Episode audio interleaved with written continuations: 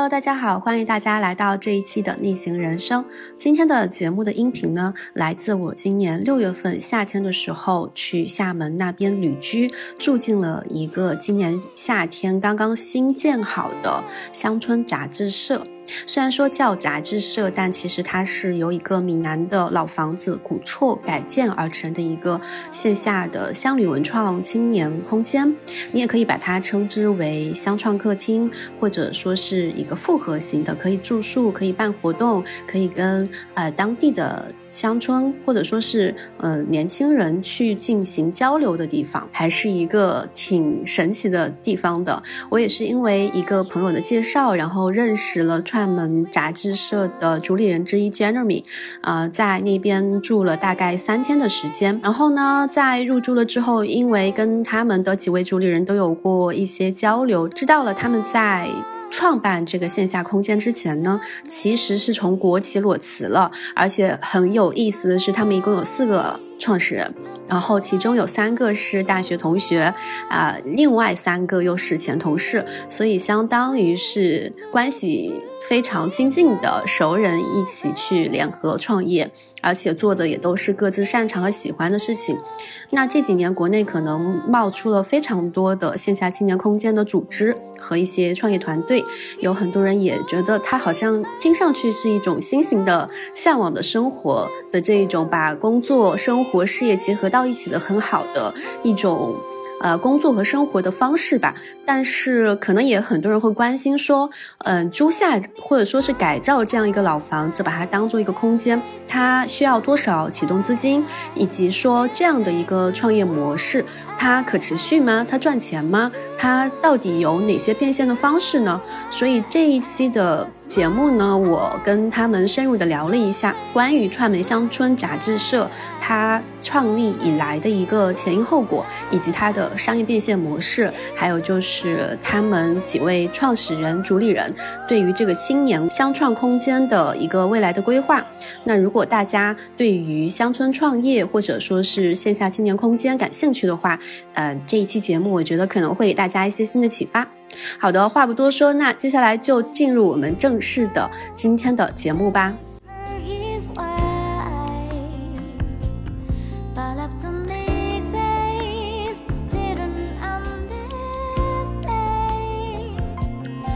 Hello，大家好，我今天来到了厦门的串门杂志社，然后这边是在厦门的可以说是城郊结合部吗的一个地方，然后他们是今年六一的时候刚刚开业。最近我在厦门旅行，通过我有一个朋友的介绍，然后我就知道了有这样一个空间的存在，所以就到这里来小住两天。然后呢，也趁这个机会跟这边的两位联合的主理人来聊一聊这个空间成立前后背后的一些故事。那你们先来做一下自我介绍吧，谁先来？呃，我先来吧。嗯，呃，大家好，那我是串门乡村杂志社的主理人。那么呢，我在这个空间呢，主要是负责整个项目的一个品牌，包括商务统筹这一块。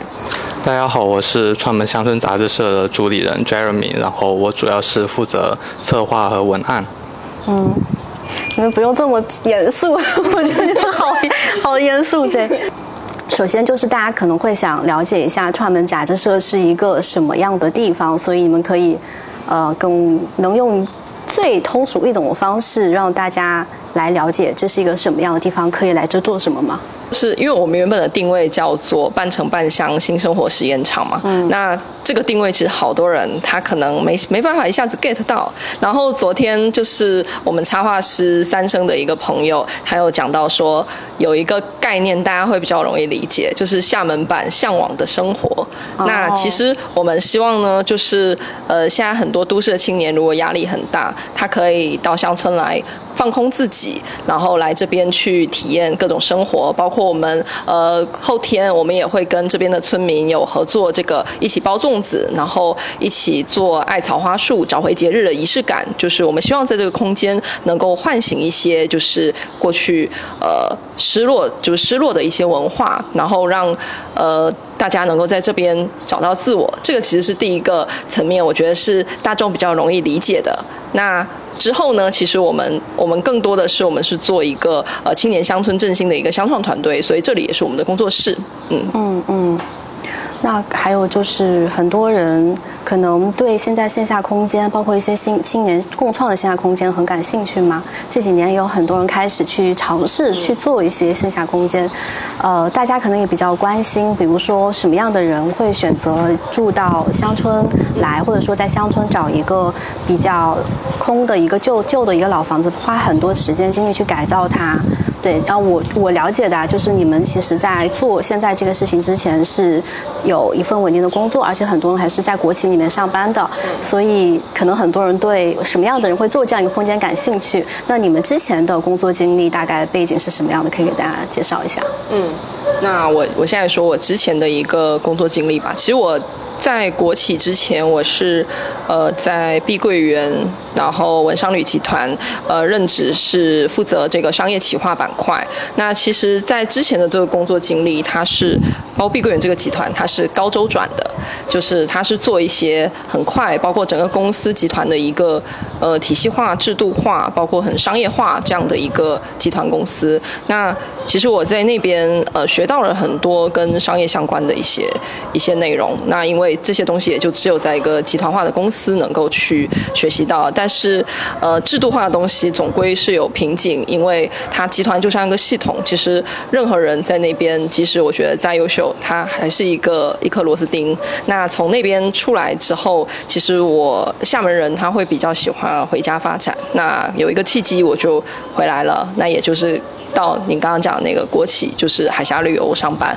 那海峡旅游，我觉得在这个呃短暂的一年多的一个经历，我觉得最难得的就是呃。他教会了我很多呃跟生活方式有关的东西，就是我们的原本的社长，他是一个呃上班的时候，他最早来，他就会哎摆弄一下这个呃桌上的花呀，然后包括他对喝茶，就是闽南人很喜欢喝茶，但对他他对茶有专门去学，十分的讲究。我觉得这这个是我在前一段工作经历中就是没有去就是接触到的，但是我觉得一个成功的商业，它一定是既要有呃商业的一个闭环，它能够落地，它还要有情怀，要有生活方式，要有温度。所以说，因为我从小都有一个创业的梦想，所以说做这个项目的话，一方面是来源于这个创业的这个梦想，另外一方一部分应该是我内心就是也是住着一个比较呃古灵精怪的一个孩子吧。就我觉得我想做一点有意义的、有意思并且有意义的事情，所以说我觉得乡村振兴是一个。很好的一个方向，那包括我觉得接触未知，呃，把人生当做一场游戏，就是这个是我未来想要做的一个事情。嗯嗯。那我是之前在那个毕业以后，我就是在融创，就是房地产的一个文旅板块做管培生，然后当时就是。会接触说，除了那种传统旅行社的这个以外，还有另外的一种度假方式。因为当时我们是在海南嘛，海南有很丰富的这种度假和研学资源，所以从那开始会对这种文旅方向有一个比较感兴趣的一个尝试。对，但是当时也是会发现说，在这种私企，在房地产。它其实还是比较强调一个商业的，就它缺少一些更多像情怀啊，或者是说更多社会价值实现的一部分，所以后面也是因为家庭的原因，然后我就离开了那个公司，但是当时也还是收获到很多。然后再到在深圳的时候，也是有一份事业单位的工作，但当时会觉得说那种一眼望到头的生活其实不是我想要的，我更多的想要说是真真实实的去帮周边的人，去帮这个世界去做一些小小的事情，然后可以给他们带来一些改变。对，所以后面也是离开了事业单位，来到了。跟 Miki 一个公司就是海峡旅游，然后在海峡旅游这个国企呢，会让我开始真正的去关注到乡村，因为我们以前更多的是作为一个乡村的记录者，我们有杂志《海峡旅游》这本十几年的一个杂志，然后我们也有村跑这个文体旅的 IP，但我们可能那时候都还没有躬身入局去做乡村的实践，对，所以我们后面几个伙伴呢，就是大家都比较志同道合嘛，然后也是想着说那几。个不设限的伙伴，一起去开启一段不设限的人生。然后乡村的话，它又是一个。最好的一个创意领域，因为它最最近它是有很多可以发现的一个新的机会。然后城市的话已经比较拥挤了，然后我们现在也有很多伙伴，他需要一个平台去发挥他自己的一个能量，所以我们就决定来做这件事情。嗯，对。哦，我知道你们团队还有另外两个设计师嘛，而且你们团队比较有意思的地方是，其实大家有很多人之前都是在同一家公司的前同事，是吧？然后现在一起出来。创业做这个项目，可以简单介绍一下另外另外两个小伙伴，你们是怎么样认识，然后决定一起来干这个事情的吗？嗯，我们还有另外两位插画师伙，呃，设计师伙伴，一位是三生，三生他是之前我和 Miki 都在那个海南大学的同学，但很奇妙的是，我们三个人其实在大学期间是不太认识的，就不太熟悉，但是到毕业以后，就是因为都喜欢乡村，因为都想要去做自己的事情，然后我们在厦门这个地方重新团聚，实现了一个毕业以后的一个同学的一个聚会，对，然后就是大家商量下来说可以去做。做这个事情，然后还有刚才也有讲到一位设计师是孙瞻，他是我们原来海峡旅游的设计总监，对他之前是做酒店，还有就是艺术品这方面的设计，但他也是希望去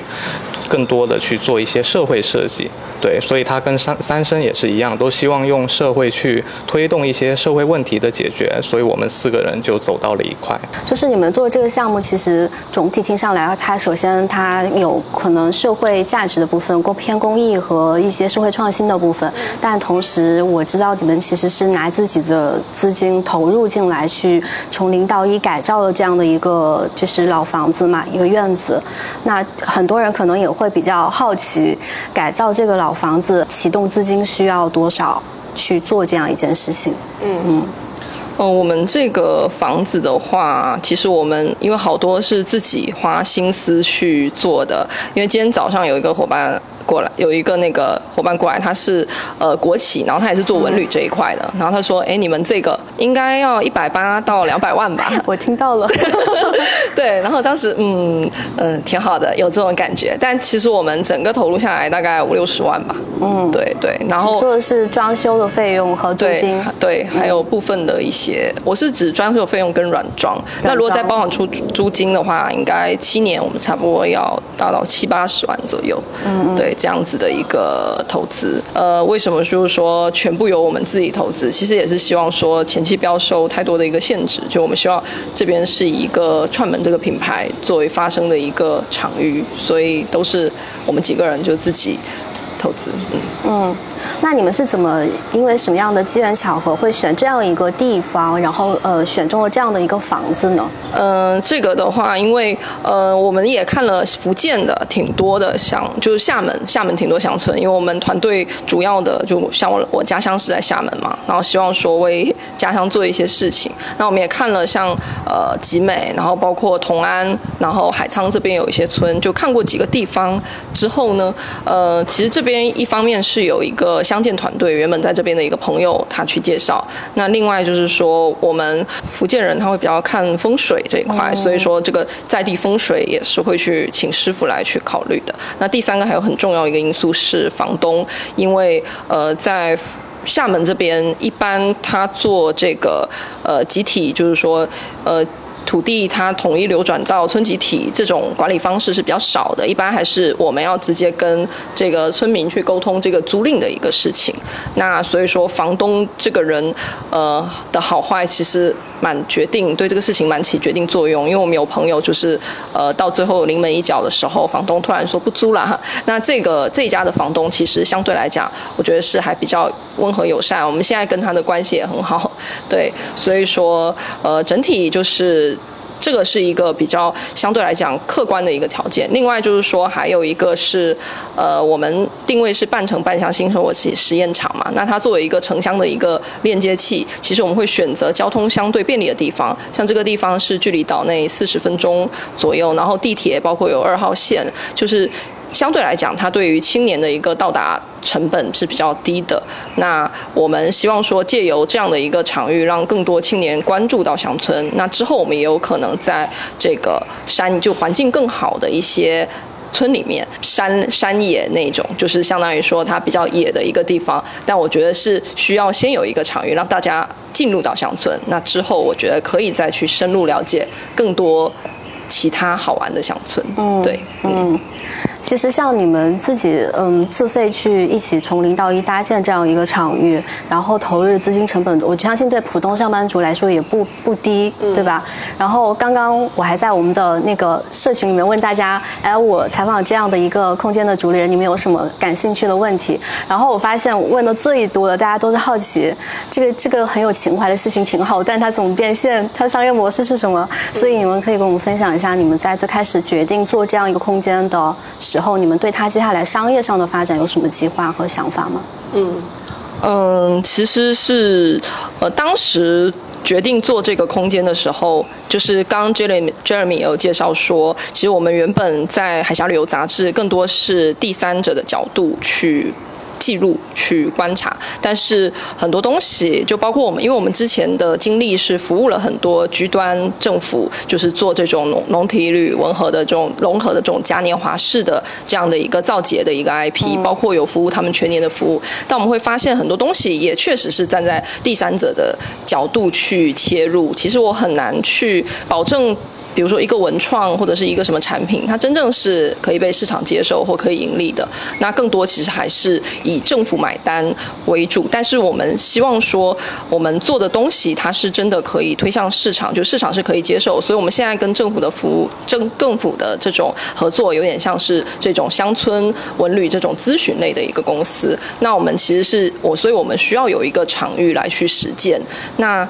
这个空间呢，其实确实也是要基于我们之前有那样居端 B 端的一个服务经验，所以我们那边积累了蛮多这样子的一个，无论是说前期的启动资金也好，还是说我们后续就是有这个可持续的一个，包括现金流这一块也好，这个东西是前期这个经验确实是必要的。那对于这个空间的话，呃，我们是希望把串门乡村杂志社这个作为一个品牌去打造，因为像。对其跟其他的乡村的一个服务，其实好多，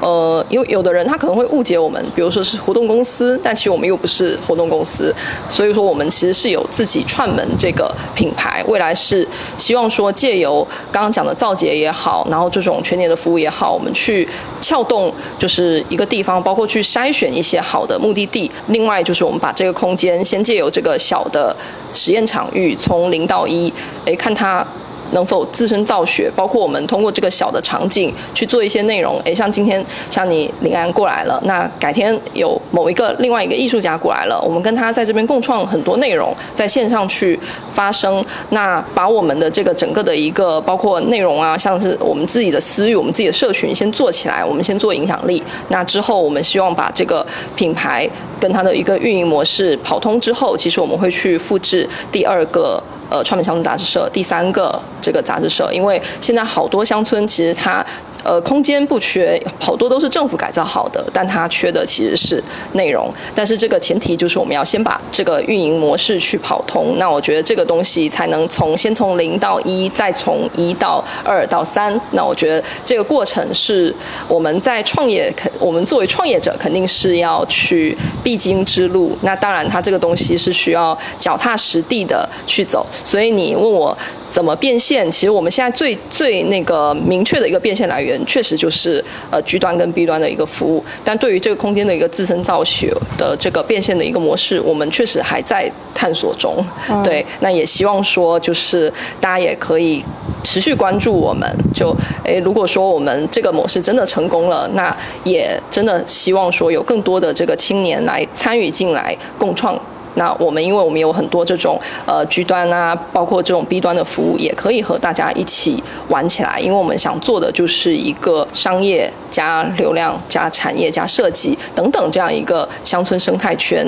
那它是需要有很多青年来参与的。嗯。所以其实可以理解为你们现在是两条腿走路的阶段。嗯，就是很多人担心，就是说就空间不赚钱，但是你们能之所以能做这件事情，也是因为你们之前有一些就是基端政府端的一些服务他们的经验以及资源。而且它正好也是跟乡旅相关的，所以你们团队是有能力去做这样的一个空间。嗯，嗯，我可以这样理解。对，而且就是好多来的伙伴，其实也会把这边当成像我们的一个品牌体验空间一样，就是包括很多这种客户，他也会过来看到我们的一些设计的案例啊等等。所以这边就是它比较特殊，就在于它不完全是一个对外盈利的营业的这种，比如说是民宿也好啊，还是什么。这个餐厅也好，它不是单纯的这样一个空间，更多是就是把我们的品牌去内容去注入到在地，然后这样的一个空间。其实另外我们也还在探索一个，就是呃，其实这个乡村因为它不是那种硬硬件条件已经特别好的那一种，其实我们也是在探索说，看能不能从一个小小的场域。出发，那之后我们会延伸到这个乡村的其他是否有其他的一个内容，比如说乡村的整体的一个呃墙绘导视设计啊，然后乡村的一些这种活动啊，就是真的我们不只把这个空间当做一个实验场，而是把整个乡村当做一个实验场。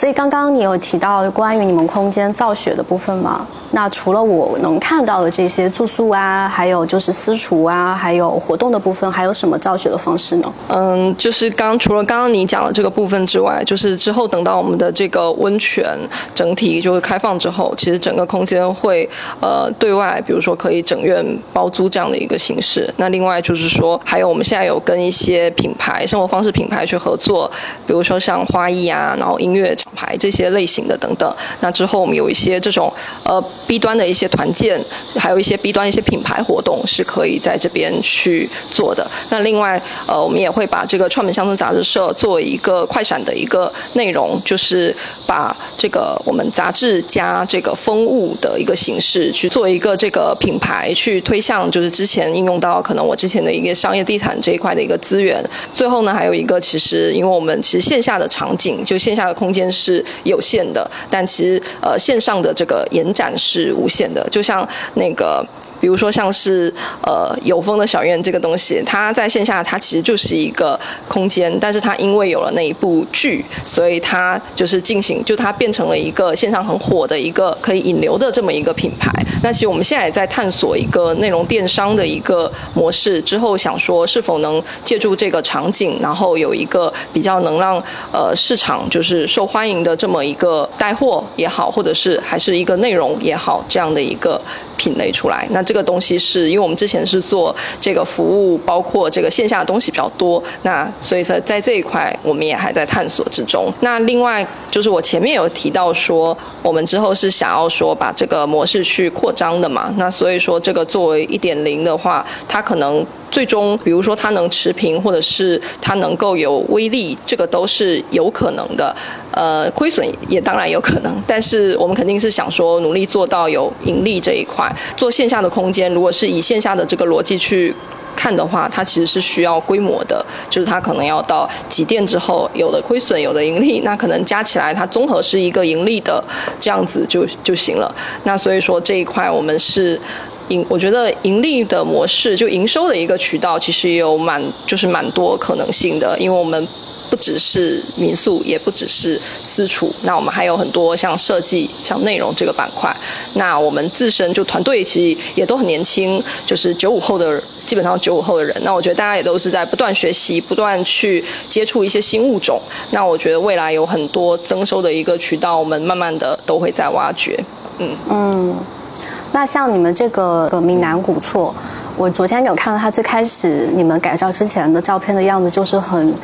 很旧很旧的一个老房子。嗯，把这样的一个房子改改造成现在这个样子。中间应该也经历了非常多的时间，遇到了很多的困难。就是你们在改造过程当中有哪些特别困难的时刻，或者说，嗯，在你们改造之前想象不到，哎，还能遇到这种问题的一些事情，可以跟我们分享一下，大家听一下踩坑经验。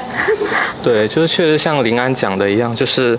做一个空间，然后尤其是这种古厝的这种老房子的空间改造，其实真的是很辛苦的，因为我们是从去年九月份就开始，然后一直到今年那个三月份才结束改造，所以就是半年的时间嘛。但我们原本的合同是年底就结束，就是。预计它就要改造完成的，所以首先就是时间上它真的有很多不确定性。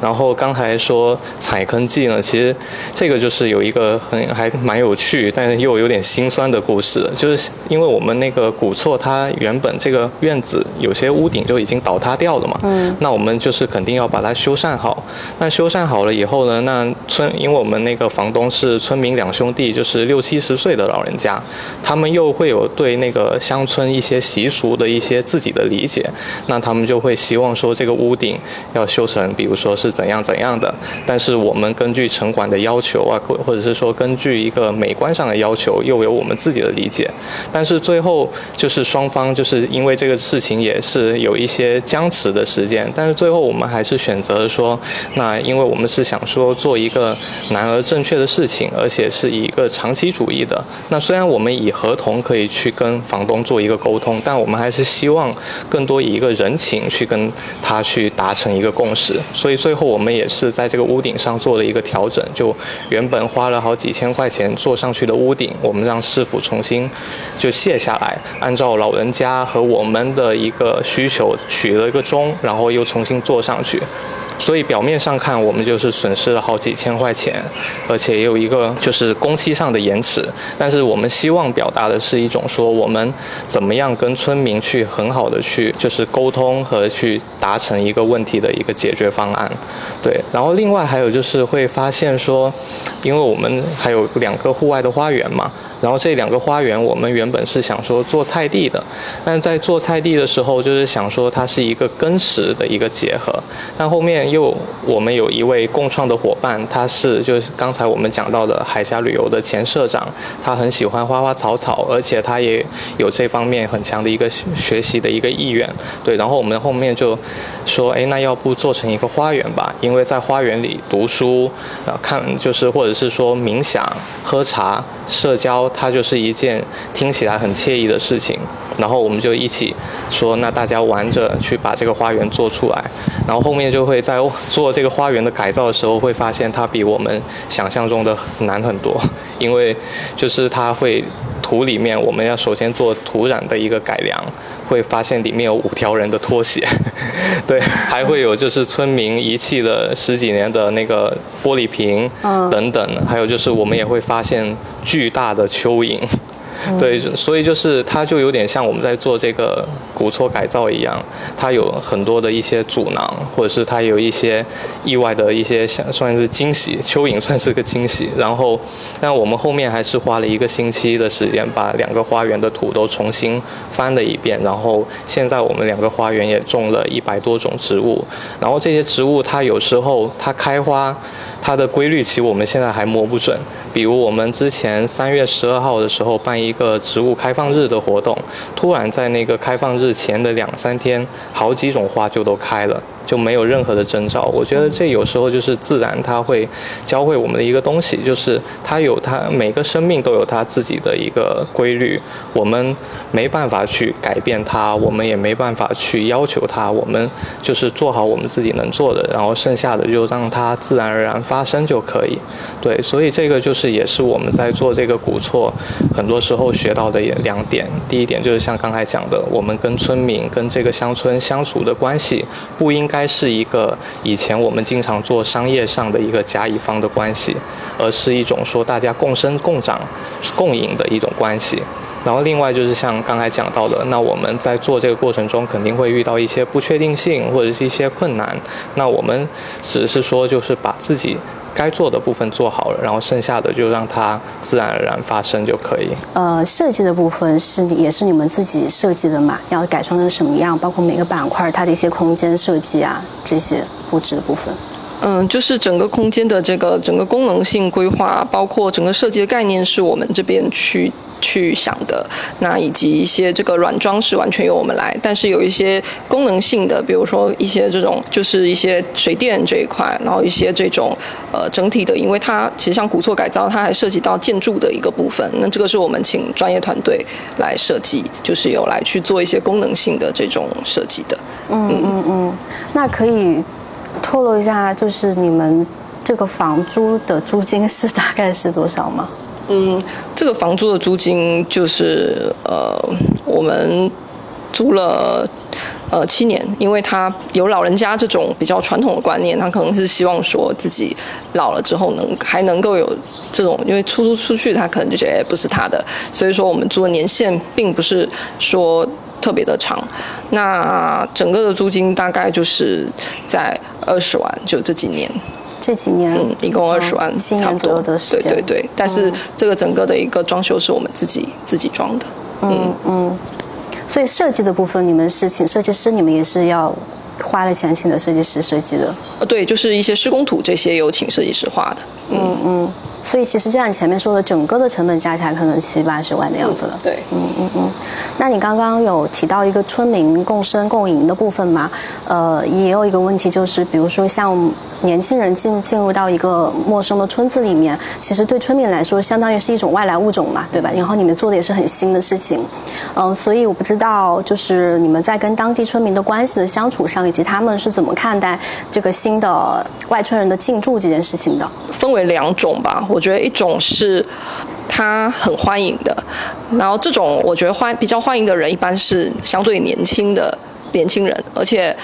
年轻的有家就是有那个小孩的有小朋友的。这种人还蛮就是有一些，那我们比较典型的一个一个例子就是，他有一个呃新村民，他是嫁到这个村来的，然后他自己有学这个艺术疗愈这一块，他会觉得诶，在这个村子一直找不到能够对话的人，那所以说他看到我们就。就会觉得很惊喜，然后也特别喜欢这个空间，也想说未来在这边可以落地一些艺术疗愈相关的一个课程。那还有一些就是像一些有小朋友的那个家长，他就会觉得，哎，我们这边有书啊，然后包括像有这个哥哥姐姐什么的，他们就会觉得，哎，来这边在来这边带小朋友来这边还蛮好的，就是受到一些正向的影响，这个是一部分。那第二个部分就是还是有一些人他。嗯，他会觉得，呃，这些事情就是跟他是没有没有关系的，因为大部分呃村就村民这一块，他有的还是会比较看重这个利益。如果大家有共同的一个利益。就只要利益不产生冲突的时候，他是不会不闻不问的。但是，一旦利益产生了冲突，甚至这个利益它并不是钱的利益，可能有时候是，比如说我们的一个空调外机，它在过道里面，但是这个过道其实也并不是他的，是公共的。但是他可能因为这个房子荒废了很久了，那可能原本是他在使用这个东西，那一旦我们就是有一个东西占用了它，他就会觉得。我们是这个侵略了他的一个一个领地，那包括在这边，其实有一个拆迁这一块这个问题，它是相对比较敏感的。嗯，呃，虽然说它没有很明确的一个界定，但可能很多人心里就会觉得说，哎，我已经占用这个地方，包括停车位也是，然后这个什么一些这种，呃，刚刚讲到的空调外机位啊，这些地方都是，就是他们会觉得我我已经在这这么久了，那可能这个地方以后就是我的，那可能以后就会怎么样怎么样。那所以说就分为这两种人，我觉得一种是很欢迎，然后觉得诶很好奇；那另外一种就是觉得诶跟我没有关系，但是如果你跟我有利益的冲突，那我就会来找你麻烦，就是这样。对，嗯，对我也可以补充一下，就是其实刚才那个 Miki 讲的这个，就是可以把它统称叫附近嘛。因为我们就是这个，其实也是这两年很流行的一个概念，就是附近它其实就是说你生生活周边的一个集合。对它当然不是说完全都是美化的，它肯定会有好的，还有一些不好的东西。对，然后就像但是这个过程中呢，它其实是需要一些时间的。对，包括像我自己的话，我是去年十一月份我就住在这个村里，然后我住在一个家人都很好的一个村民的家里，然后就会发现说，哎，原来大叔他会关心我的床垫买的尺寸对不对，因为这是以前在城中村或者在公寓生活，就是邻居都不会去关心的一个问题。对，然后他就是一开始我会觉得，哎，好像有点。被冒犯到，因为这个好像跟他没有什么关系，因为而且他嗓门很大嘛，哄得好像邻居都知道我床那个床垫买的尺寸不对。然后我一开始会觉得有一种被冒犯到的感觉，因为不至于说让所有人都知道我床垫买错了吧。但是后面又会发现说，这就是他一个很可爱的地方，因为他就是自己有。种了一片菜地，然后他就经常会跟我分享他一个巨大无比的一个包菜，或者是说自己种的田鼠什么的，就会发现他前面的那种冒犯其实就是一个。打破附近，或者是说重新构建一种新的附近的一个过程，对，所以跟村民的联系，我们其实就会发现说，那他不可避免的会有一些不好、不友好的一些声音，但同时这些欢迎我们这些人，或者是说这些喜欢我们来这些人，会让我们去更加坚定的说我们在乡村做的这个事情的一个意义，因为它会让我们觉得说我们是真的有给带给他们一些新的东西，然后我们也是在。和他的这种交互中，我们也获得一些能量。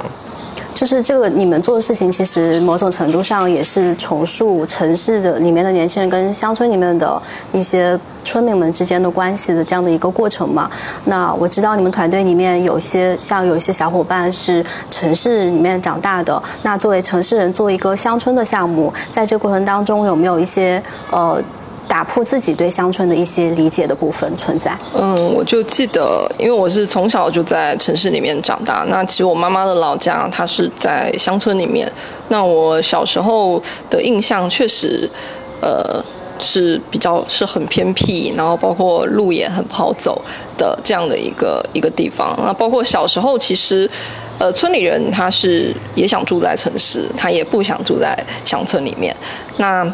但是近几年，因为这个乡村振兴这个政策的一个影响，其实蛮多村，比如道路白改黑，或者整个乡村环境整治的这样的一个大背景情况之下，我觉得好多村它其实的一个环境都变好了。但这个是呃硬件的一个部分。但是我觉得从呃城市跟乡村的这样的一个关系，就是呃刚刚那个 Jeremy 有讲到附近的一个概念嘛，其实我们空我们的这个品牌叫做串门，就是也是希望说重拾邻里间一种往来馈赠这样的一个问候，因为现在好多呃城市里面人大家都住在小区里面，其实大家都不知道，可能都不知道对门住着谁。那包括疫情三年，其实好多线下的这种沟通是这种缺失的。那所以我们在我们这个空间里面，好多人。他说：“哎，可以敞开心扉的去去聊。那我觉得这个就是乡村这个场域给人家的一就内心的一种魔力吧，就是它天然的就会让人觉得我这个事情就是我我的心是大的，或者是我的空间是广阔的。因为包括像现在只有在乡村可以看到星星，然后可以听到哎这种鸟鸣啊，或者像一些鸡啊鸭呀这些很天然的一些声音。那包括在呃乡村的话，我会觉得其实城市里面就是乡村，它对城市会有好奇，但是同样，我觉得城市它对乡村也是会有好奇的。就像我看到蚯蚓，或者是看到成群结队的羊，成群结队的。那个鸭子看到猪，这些我会觉得哇，好新奇，就真的没见过，然后会觉得特别开心，然后特别的这种愉悦，包括在山上呼吸新鲜空气等等，就是我会觉得这个东西，呃，城市里面所不能感受到的，其实我觉得村里人也有他很富足的部分。我觉得就是在自然，然后在这种我觉得很广阔的一些。东西上面，我觉得这些是可以给城市人很身心灵这一块的一个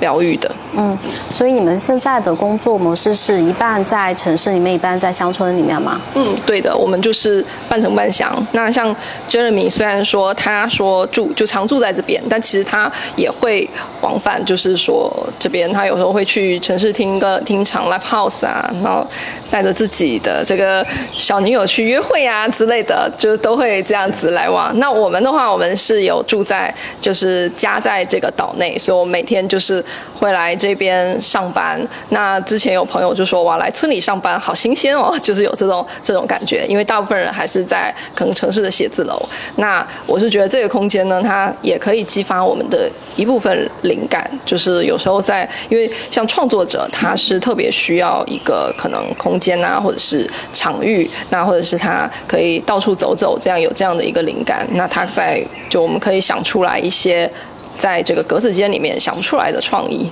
嗯，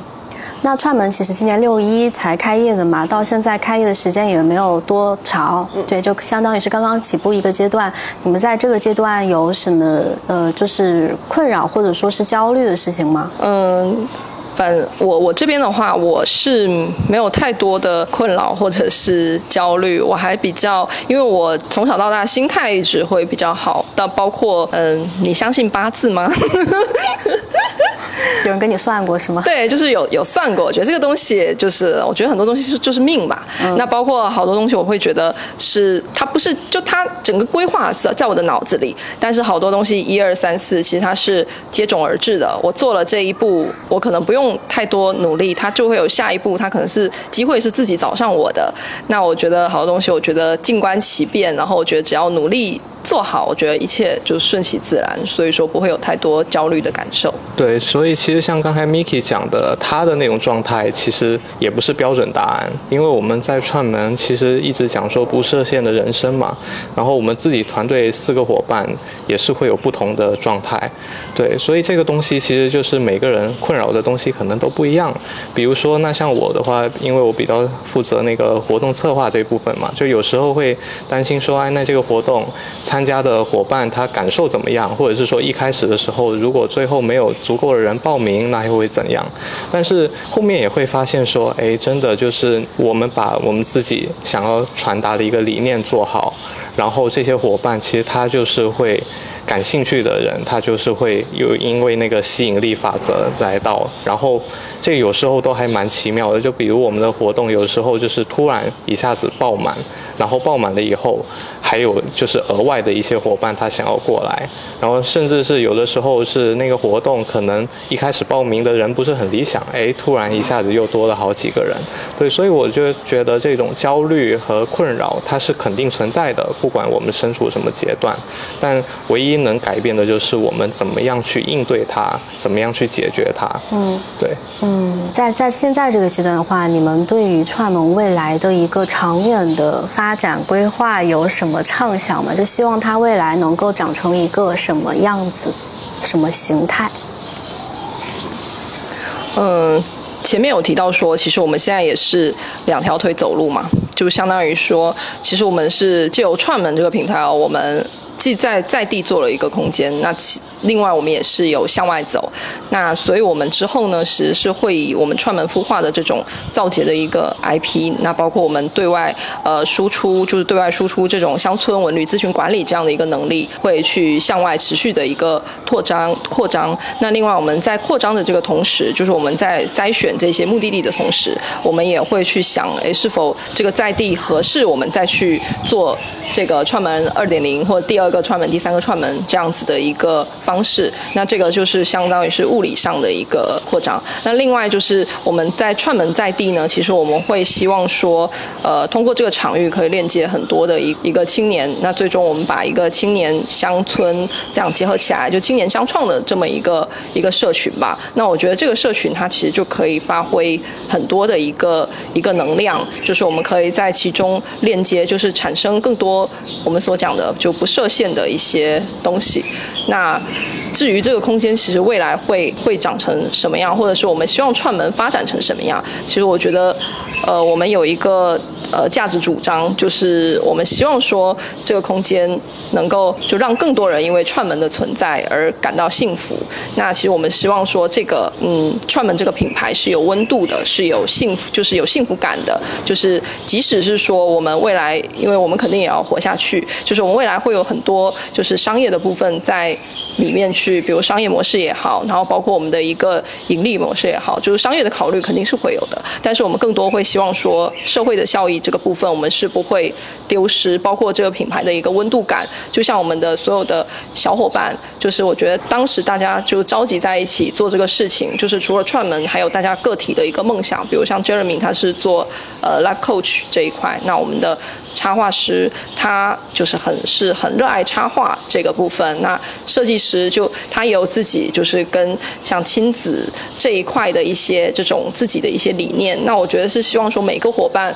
呃，我们现在的一个合伙的每个伙伴，包括我们未来就是整个社群的一些伙伴，他在这里都能够发挥他自己的一个价值，大家其实是互利的。那在这个生态里面，就是结合我刚刚讲到的一个 G 端的也好，或者是 B 端也好，那 C 端以及我们。整个的社群，就大家在这个串门这个生态里面，它能够有自己，就是我们能够去赋能，就赋能其他的地方。那其他地方，就其他的人也能在我们这边得到他的一个应有的这种滋养，我觉得是互利共赢的。就希望说，最后串门形成这样的一个，把所有东西都串起来的这样一个状态，在乡村这个场域。也许一年之后可以再回来看这些视频，或者说一年之后再来，然后看你们到时候。串门发展成什么形态了？这也是一件很值得期待的事情。对对对，对对对。那我们今天就先到这里啦。你们最后有没有什么还想补充的地方？呃，其实刚才就是 Miki，或者是说我在分享的时候，也都会，其实里面的一个那个理念啦，就是我们一个 slogan 叫 Lucky flow。其实很多东西它就是让它流动起来，它就是会有一个意想不到的事情发生。比如说像我们选择这个地方，包括说我们这个空间现在做成了以后，遇见的一些新的伙伴，然后在这里发生的一些故事，很多东西它就是让一个温暖，让这些美好开始流动，但它。不代表说我们的生活里一直都是充满阳光，或者是说我们做的事情一直都是顺利。但是只要说我们坚定的去选择这个方向，然后我们认真对待好我们身边，还有就是遇见的这些人，很多事情它就会意想不到的到来。对，嗯嗯，好，最后这个补充还挺好的，升华了。好，那我们今天就到这里啦。哎，谢谢，谢谢，好。今天这一期节目后期，我也会把它剪辑成视频的形式发布在我自己的其他的一些视频栏目上。大家如果感兴趣的话，可以关注一下临安的会客厅，我会把它们同步在我的 YouTube。B 站、还有小红书、微博等等社交媒体账号上，欢迎感兴趣可以关注。所有的平台的名字都叫做临安的会客厅。好，那今天节目就到这里啦。如果你喜欢本期节目的话，记得点赞、评论、分享、留言。下一期节目我们再见，拜拜。